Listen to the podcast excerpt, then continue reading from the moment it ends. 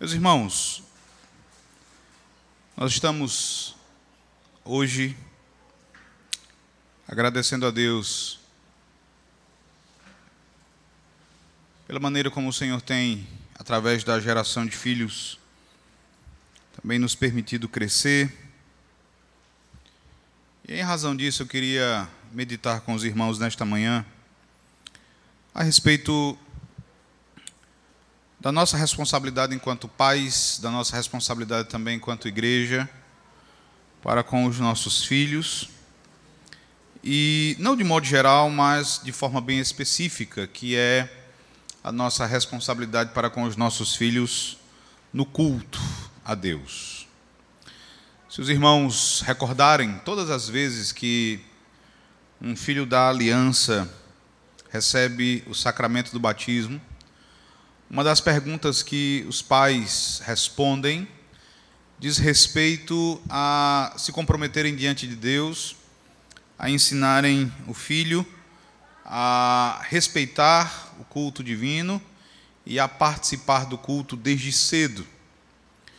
E é sobre isso que eu gostaria então de meditar com os irmãos nesta manhã, e para isso eu quero ler com a igreja o salmo que nós cantamos no início do culto, Salmo 8.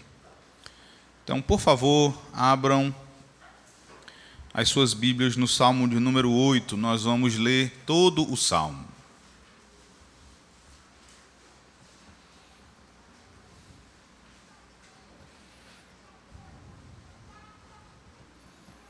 Salmo de número 8. Vamos ler todos juntos, todos a uma só voz, tá bom? Todos acharam? Ao mestre de canto, segundo a melodia, os lagares, salmo de Davi. Ó Senhor, Senhor nosso, quão magnífico em toda a terra é o teu nome, pois expuseste nos céus a tua majestade. Da boca de pequeninos e crianças de peito suscitaste força por causa dos teus adversários, para fazeres emudecer o inimigo e o vingador. Quando contemplo os teus céus, obra dos teus dedos, e a lua e as estrelas que estabeleceste, que é o homem que dele te lembres, e o filho do homem que o visites. Fizeste-o, no entanto, por um pouco menor do que Deus, e de glória e de honra o coroaste. Deste-lhe domínio sobre as obras da tua mão, e sob seus pés tudo lhe puseste: ovelhas e bois, todos, e também os animais do campo, as aves do céu e os peixes do mar, e tudo o que percorre as sendas dos mares. Ó Senhor, Senhor nosso, Quão magnífico em toda a terra é o teu nome. Amém. Vamos, mais uma vez, irmãos, fechar os nossos olhos e vamos pedir que o Senhor nos abençoe. Nosso Deus, nosso Pai bendito, nós te louvamos pela tua bondade, te louvamos a Deus pela tua aliança, te louvamos a Deus porque não há mérito nenhum em nós. Não há bondade inerente a nós. Nós somos pecadores e ainda assim, como nos ensina a tua palavra, por causa da tua grande misericórdia, por causa do teu grande amor, o Senhor se inclinou para nós e entrou em aliança conosco. Nós te bendizemos porque o Senhor entrou em aliança não apenas com aqueles que são adultos, não apenas conosco, ó Deus, mas o Senhor também entrou em aliança com os nossos filhos. Eles são teus, eles pertencem ao Senhor. Nós bendizemos a Deus por tudo aquilo que o Senhor realizou ao longo da história da redenção e por aquilo que o Senhor continua a realizar hoje, pela maneira como o Senhor continua a nos abençoar com filhos, pela maneira como o Senhor continua, Deus, fazendo com que o teu povo frutifique e agora, ó Deus, quando ouviremos a respeito da nossa responsabilidade diante do Senhor, nós pedimos que o Senhor nos conduza neste momento. Que o Senhor tome cada pessoa que aqui está, e, ó Deus, que o Senhor venha a inculcar na mente de cada um, a colocar no coração de cada um a tua vontade revelada nas Escrituras. Ajude-nos, a Deus, ajude aqueles que são pais, ajude a igreja a entender como também pode participar e como também pode servir ao Senhor no cuidado das nossas crianças. É a oração que nós fazemos ao Senhor em nome de nosso Senhor Jesus Cristo. Amém. Amém. Irmãos, já há bastante tempo, já há alguns anos, não há como entrar nesta igreja e não notar a, a presença de muitas crianças e de muitos bebês de colo. Quando qualquer pessoa entra na nossa igreja, ela pode imediatamente notar. E muito provavelmente você, se você não tem um filho pequeno, você se senta próximo a alguém que tem uma, um, um, que tem filhos pequenos. Ao longo do culto, você pode ver as crianças e, mais ainda, você pode ouvi-las. Né? Você pode ouvi-las, inclusive, muito bem. Tá? E eu digo isso, irmãos, porque é sabido, é notório que as crianças, muitas vezes, elas, elas fazem muito barulho. Elas gritam, elas falam alto, elas choram ao longo do culto, elas choram no momento da pregação. Isso ocorreu em várias ocasiões, quando nós celebramos a Santa Ceia. Tá? As nossas crianças, elas em muitas ocasiões, elas falaram muito alto, elas choraram, elas gritaram, elas fizeram muito barulho. E eu menciono isso porque todas as vezes que algo assim acontece, isso provoca muitas reações aqui as reações são as mais variadas, como incômodo, preocupação, aborrecimento por conta da impassividade dos pais. Já chegou até ao ponto de, num determinado dia, alguém me dizer que não viria mais à igreja por esse motivo. Que não viria mais à igreja por causa do barulho que as crianças faziam.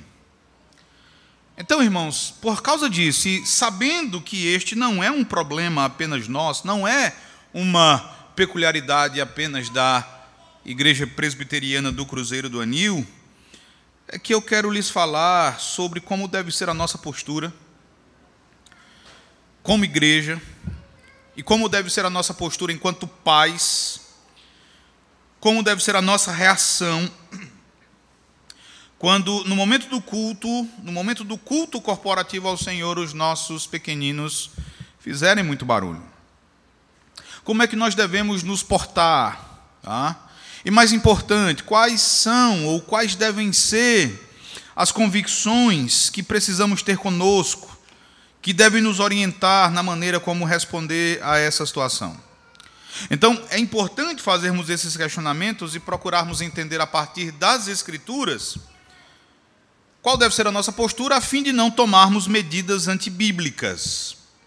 Então eu quero observar algumas verdades com os irmãos nesta manhã, e a primeira delas está exatamente aqui no salmo que nós lemos, o Salmo 8. E é a verdade, meus irmãos, de que, veja só, o barulho feito pelas crianças não é mal. O barulho feito pelas crianças no culto não é mal. É isso mesmo. É verdade que por vezes os nossos pequeninos, eles podem ser bem barulhentos. Mas isso em si mesmo não é algo ruim. E você pode ver isso no versículo 2 do Salmo 8. Quando você olha para o Salmo 8 e você observa o que está escrito no versículo 2, você vê a origem disso, você vê de onde vem esse barulho, de onde vem essa força. Tá? O versículo 2 do Salmo 8, irmãos, é muito interessante e nos mostra a origem de tudo isso. Eu convido vocês a, mais uma vez, lerem comigo Salmo 8, verso 2. Diz assim: vamos ler? Da boca de pequeninos e crianças de peito suscitaste força. por causa dos teus adversários, para fazeres emudecer o inimigo e o vingador. Observem, meus irmãos, o início do versículo 2, quando o salmista Davi, ele diz: "Da boca de pequeninos e crianças de peito suscitaste força". Ele fala disso como sendo feito por Deus. Quem suscita força? Quem suscita força aos pequeninos e às crianças de peito? Ele fala disso como sendo uma obra do Senhor. E observem que o nosso texto ele vai mencionar aí dois tipos de crianças, ou duas classes, por assim dizer. Ele fala primeiramente, veja, dos pequeninos e das crianças de peito. Essa primeira palavra, pequeninos, ela vai descrever crianças que já andam, crianças que já correm, crianças que já brincam por si mesmas.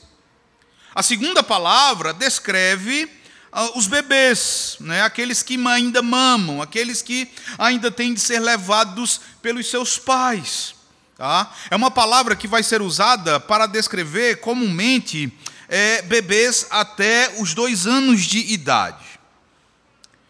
Vejam, meus irmãos, que o salmista Davi ele vai dizer que da boca desses pequeninos e desses bebês Deus suscita força. Essa palavra força, ela faz referência à força com a qual os bebês choram.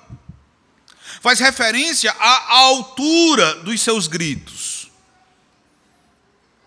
Isso é suscitado pelo Senhor. É próprio delas. É próprio das crianças é criado pelo Senhor e dado a elas, não é uma expressão de pecaminosidade.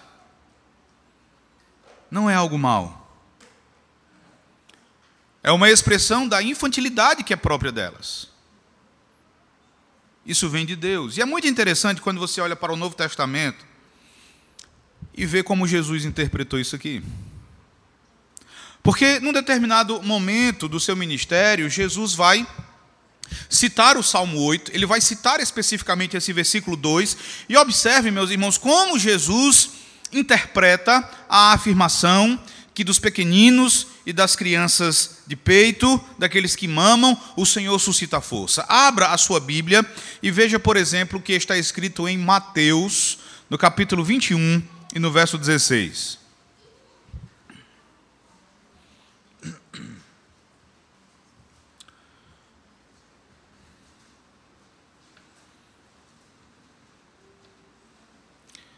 Mateus 21, verso 16.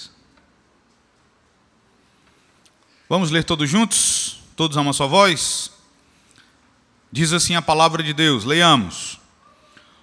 Ouves o que estes estão dizendo? Respondeu-lhes Jesus: Sim, nunca lestes da boca de pequeninos e crianças de peito, tiraste perfeito louvor?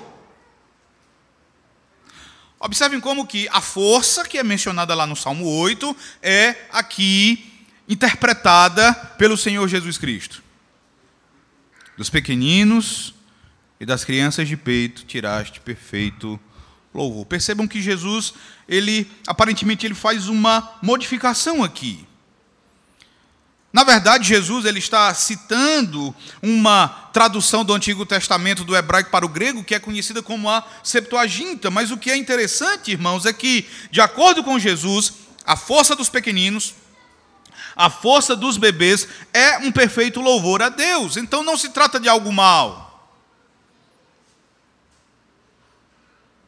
Não se trata de algo pecaminoso. Isso não significa, obviamente, que quando elas começarem a fazer barulho, e esse barulho se torna ainda mais intenso, não significa que não devemos fazer absolutamente nada. Isso significa pura e simplesmente que é algo próprio das crianças e que nós devemos encarar tão somente dessa forma. Não como algo mal. Em segundo lugar, eu gostaria de pensar com os irmãos a respeito da natureza do culto solene, do lugar que essas nossas crianças têm no culto com esse perfeito louvor que elas dão ao Senhor nosso Deus. Nós temos aprendido, nós temos já ouvido há um bom tempo, meus irmãos, que o culto é um solene encontro entre o Rei dos Reis, o Senhor dos Senhores, o nosso Pai Celestial, o amado das nossas almas, que está assentado no trono do universo e o seu povo. O culto solene que nós prestamos é um encontro pactual entre o Senhor, o nosso Deus, que nos salvou por sua graça, e o seu povo amado. Nós temos aprendido também que o culto é um diálogo entre Deus e o seu povo. No culto, Deus vem até nós e ele nos diz: Eu serei o seu povo. Em resposta, nós dizemos: Nós seremos o seu povo. Neste encontro pactual que é o culto, o Senhor nos entrega a sua lei, ele nos faz as suas promessas por meio das Escrituras por meio dos sacramentos, e nós respondemos a Deus com as nossas orações e com o nosso louvor. Nós apresentamos a Ele as nossas súplicas e saímos para colocar em prática aquilo que nos foi ordenado por Ele. Um pastor disse que no culto Deus nos chama à adoração e nós respondemos com cântico. Deus nos fala a sua lei e nós lhe respondemos com a confissão dos nossos pecados. Ele nos absolve dos nossos pecados e nós respondemos em oração de ação de graças. Ele nos fala pela palavra e pelos sacramentos e nós respondemos com dádivas de gratidão e com doxologia. Nós somos, meus irmãos, convocados pelo próprio Deus a prestar-lhe culto. Nós vemos no Salmo 50, no verso 5, o Senhor dizendo: Congregai os meus santos, os que comigo fizeram aliança por meio de sacrifícios. Deus convoca o seu povo para este encontro pactual. O Salmo 50, no todo, ele trata de como Deus, ele era adorado de uma forma errada, de como ele era falsamente adorado pelo povo da aliança num determinado momento da sua história. Para nos ensinar que Deus deve ser adorado da maneira correta, por meio também de uma vida piedosa. Então, o povo da aliança, meus irmãos, é chamado para cultuar a Deus com santa reverência, com temor e com uma vida piedosa. Deus convoca o seu povo a isso. A pergunta agora é: quem é este povo da aliança? Quem está incluído nele? Responder a essa pergunta é importante porque você vai encontrar tradições que vão ensinar que as crianças não estão incluídas nesse povo, que elas não fazem parte da membresia da igreja. Abra sua Bíblia e veja quem está quem está incluído nesse povo. No capítulo 29, Deuteronômio 29, do verso 9 até o verso 13.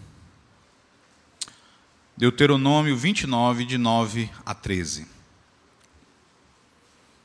Diz assim: Observe. Guardai, pois, as palavras desta aliança e cumpri-as para que prospereis em tudo quanto fizerdes. Vós estáis hoje todos perante o Senhor vosso Deus. Quem está perante o Senhor nosso Deus? Os cabeças de vossas tribos, vossos anciãos e os vossos oficiais, todos os homens de Israel, os vossos meninos, as vossas mulheres e o estrangeiro que está no meio do arraial, desde o vosso rachador de lenha até ao vosso tirador de água, para que entres na aliança do Senhor teu Deus e no juramento que hoje o Senhor teu Deus faz contigo, para que hoje te estabeleça por seu povo e ele te seja por Deus, como te tem prometido como jurou a teus pais Abraão, Isaque e Jacó. Observem no verso 11, essa palavra que é usada aí, traduzida como meninos, é uma palavra que tem um significado amplo e ela é ampla o bastante para incluir, inclusive, recém-nascidos. A ideia é que são todas essas pessoas.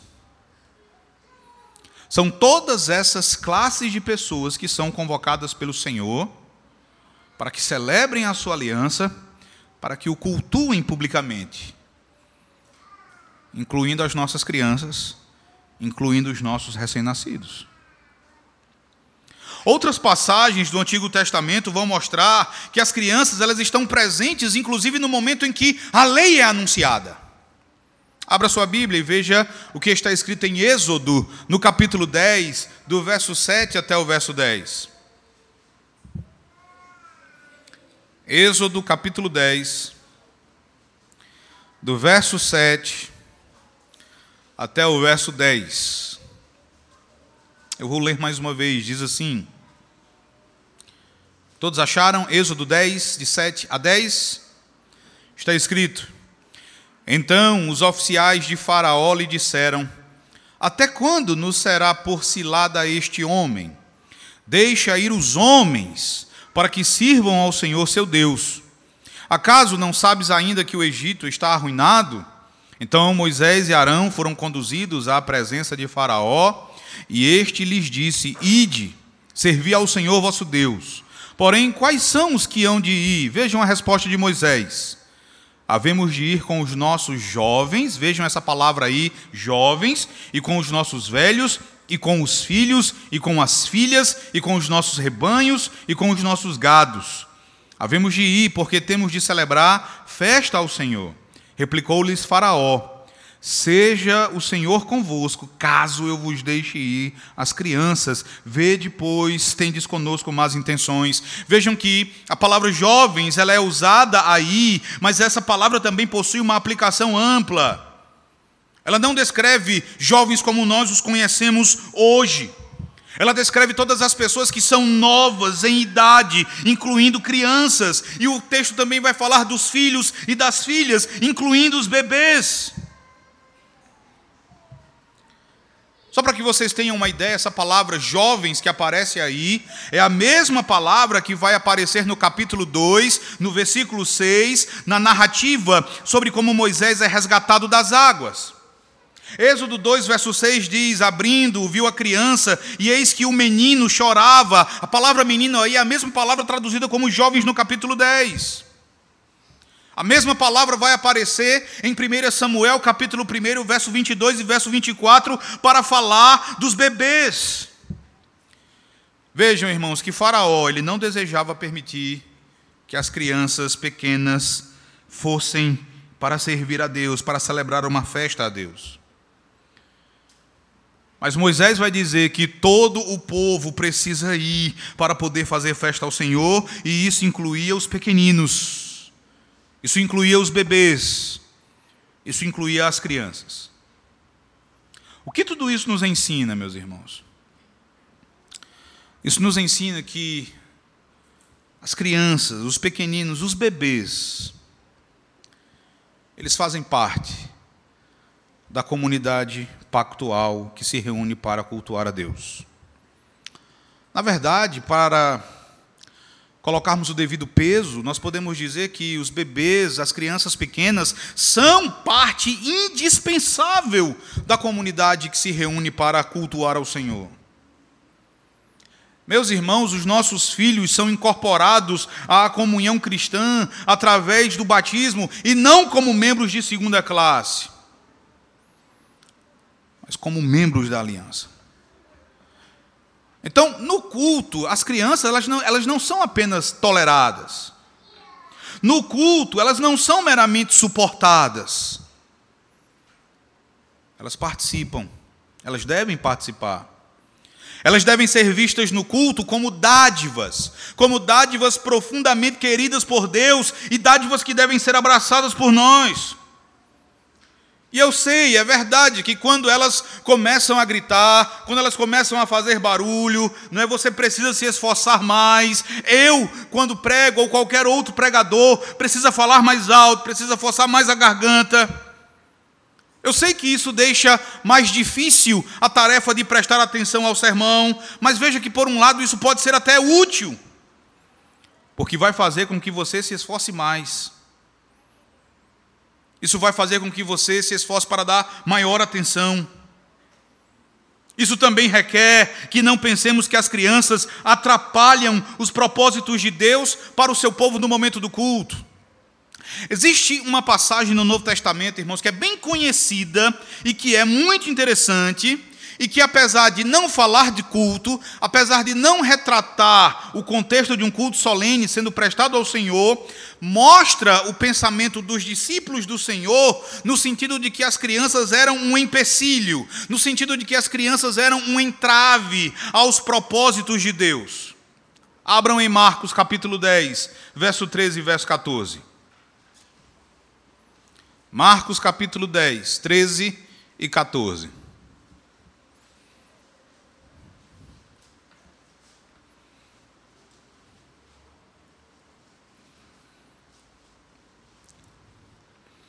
É um texto bem conhecido.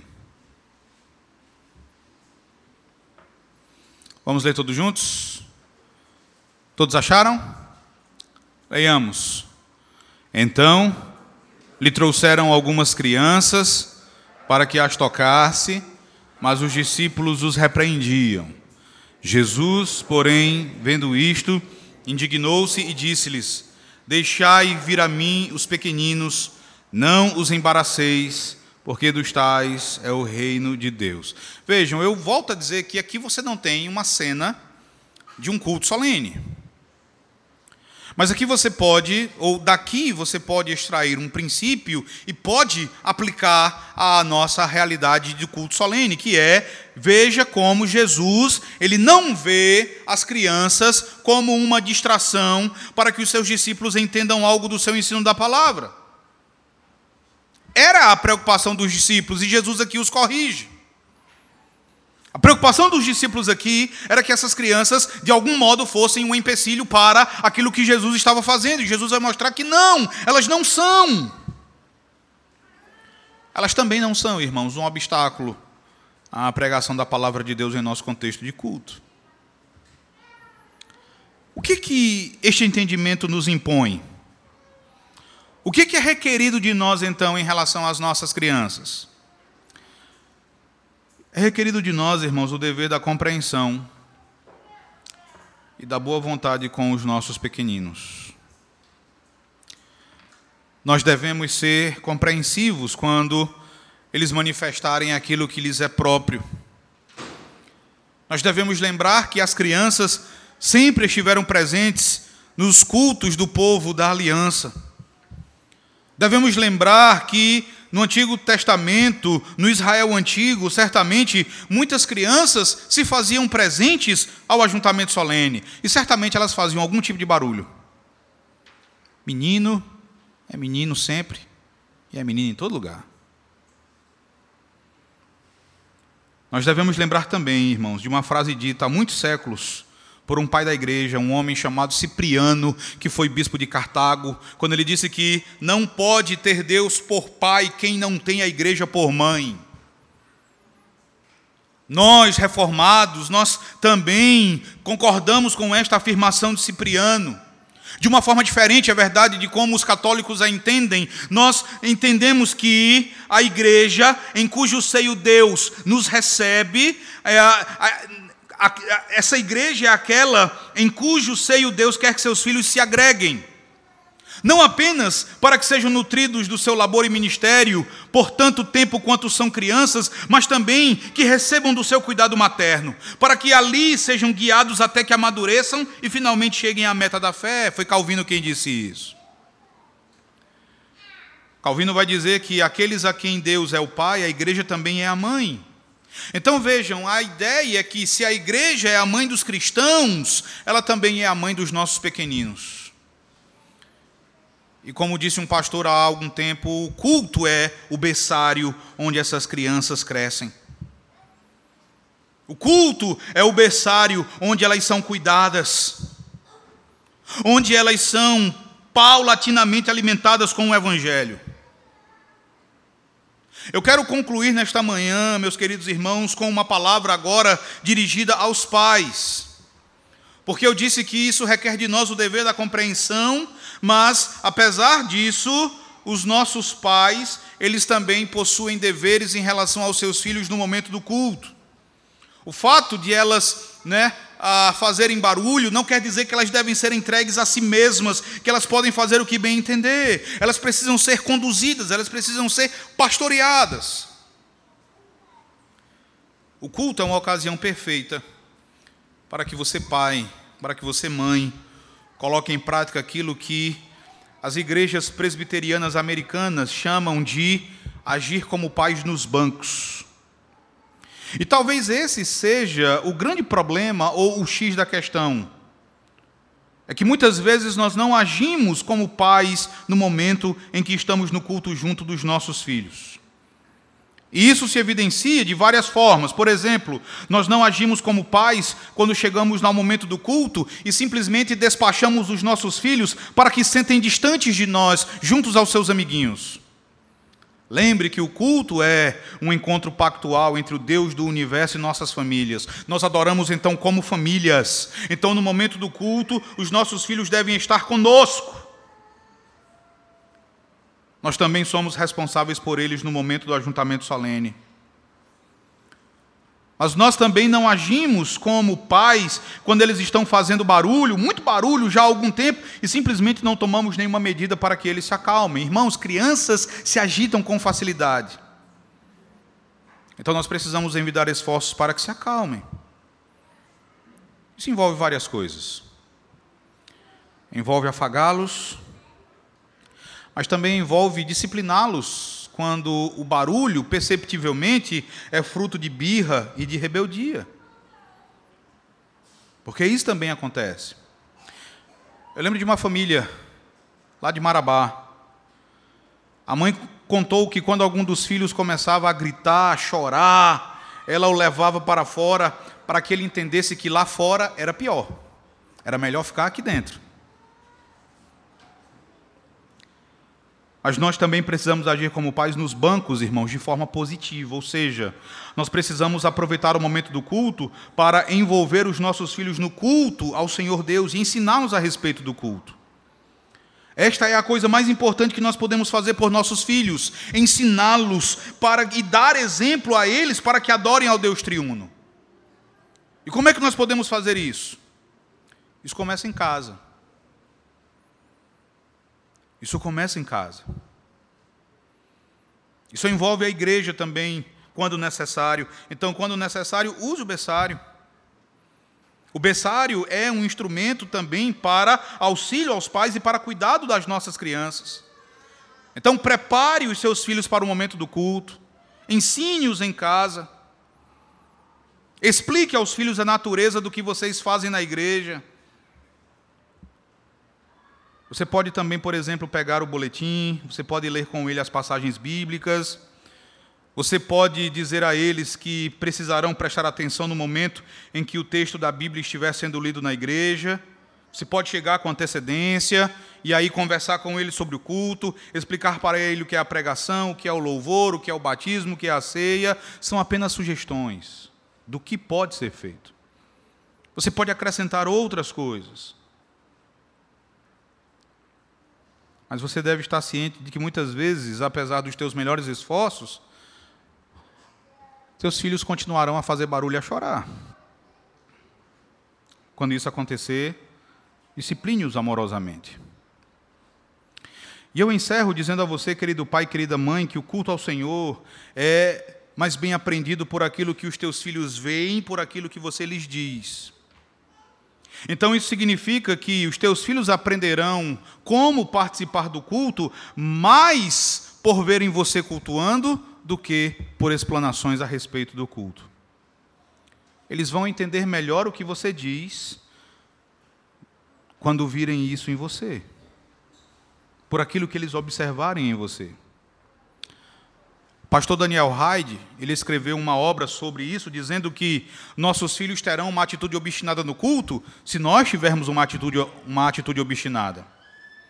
Eles acreditarão que o culto não é importante se você não lhes mostrar que é importante. Como pai, você é o maior exemplo para os seus filhos sobre o significado e o valor de adorar ao Senhor. Ter os seus filhos com você no culto permite que eles sejam ensinados sobre culto através daquilo que eles podem ver no culto com os seus olhos desejosos, vendo o teu exemplo domingo após domingo. Você deve amar, cultuar o seu Deus, de maneira que seus filhos aprendam a amar através da liturgia que a sua igreja utiliza. Afinal, você não pode pregar aquilo que você não vive, ou ao menos que não tenha pregado primeiro para si. Então, essa é a nossa responsabilidade.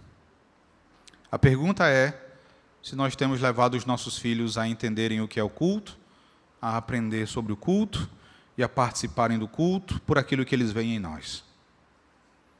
Que o Senhor, pois, irmãos, nos ajude. Que Ele, pois, nos dê graça. Pois nós somos apenas mordomos no cuidado dessas crianças. Elas pertencem a Deus, não a nós mesmos. Que o Senhor, pois, nos abençoe hoje e para todos sempre. Amém.